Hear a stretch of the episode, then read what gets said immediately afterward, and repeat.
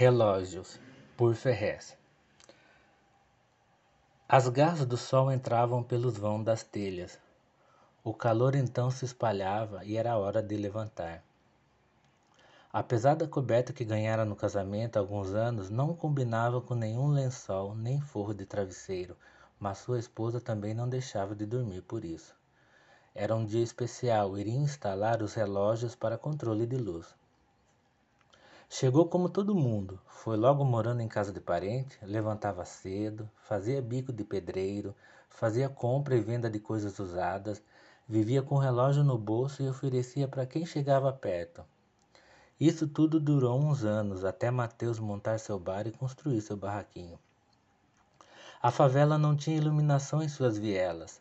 Os moradores então colocavam bocais do lado de fora da casa e assim iluminavam as estreitas ruas, enquanto de quatro em quatro anos alguns vampiros saíam de seus grandes castelos para prometer que a iluminação chegaria em breve. Os moradores foram aprendendo aos poucos que o máximo que iriam ganhar era um show nessas épocas de eleição. Sempre houve uma discussão na comunidade de cima quanto a não ser cobrado corretamente o valor da água e da luz na favela, como se todos ali vivessem de favor. Um dia teve um grande debate. Pessoas da rua de cima, que tinham terrenos legalizados e por isso se achavam melhor que todo mundo, reclamavam que a favela não pagava seus impostos corretamente. Era tudo taxa mínima. Mateus, morador da favela e vindo do Piauí, defendeu tudo quando disse bem alto que para morar ao lado de córrego e viver com bandido e traficante, eles não tinham que pagar nada, tinham sim que ser reembolsados por tão precária vida. O silêncio definiu o argumento certo.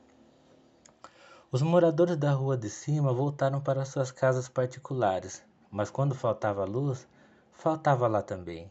Quando tinha tiro, lá escutava também. Quando havia cheiro de maconha, era de lá que vinha também. Mas quando a polícia invadia os barracos, lá na rua de cima ninguém mexia. Começaram a chegar os homens, seus macacões, seus empregos invejados, suas botas isolantes, seus equipamentos, tal qual pendurados ao ponto de uma criança chamar de super-herói aqueles homens. Enrolaram as cordas em volta das barrigas, pegaram as escadas, começaram a subir, em seguida desligaram toda a energia. Os meninos viam os cabos no chão brilhando, o alumínio de repente virou brinquedo, depois pães, doces e muitos outros desejos. Era só levar no lugar onde se compra de tudo, onde tem um monte de coisa jogada, onde o homem vive sujo e suado, um ferro velho. Mas os homens de azul estavam bem atentos. Até que Mateus saiu do bar nervoso, com uma serrinha dessas de cortar cano, começou a picotar os cabos e um dos técnicos tentou descer da escada e Mateus avisou: Fique aí, se descer é pior. O homem voltou o passo e ficou observando, não antes de dizer baixinho: Aí é bagunça, porra, na nossa cara. E Mateus continuava a picotar os pesados cabos de alumínio e, como um desabafo, disse alto para que os homens nas escadas ouvissem: Tô sem luz no meu bar.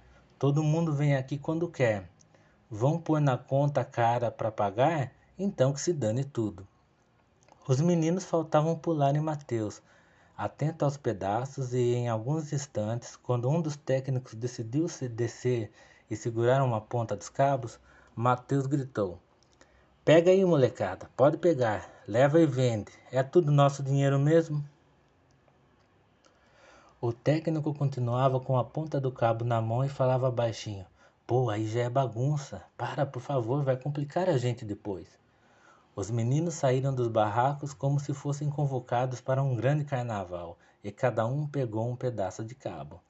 No outro dia, após o dono do ferro velho ser preso por comprar produto roubado, no caso os cabos de energia, não era difícil ver os moradores todos eufóricos comentando. Se viu que relógio bonito, todo transparente, parece até uma coisa do futuro. Mas dizem que é assim para gente não emendar cabo, não adulterar. Deve ser mentira, menina. É assim para ficar bonito, todo de acrílico. Não é acrílico, é acrílico, sua boba. O seu gira como? Não sei, vamos lá ver? Mas dizem que cada um gira diferente do, diferente do outro.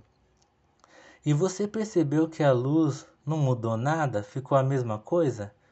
Não pode tomar banho depois das sete, senão apaga tudo que nem era antes. Mateus, voltando do açougue com um saquinho com alguns bifes, passou pela viela principal, pulou alguns buracos, molhou a ponta do pé na fossa estourada à mesa e percebeu que todos olhavam para os seus relógios encantados como um grande presente da prefeitura. Dali alguns dias, quando um homem de azul lesse os números, tirasse a máquina da bolsa e cuspisse a primeira conta, o encanto se acabaria.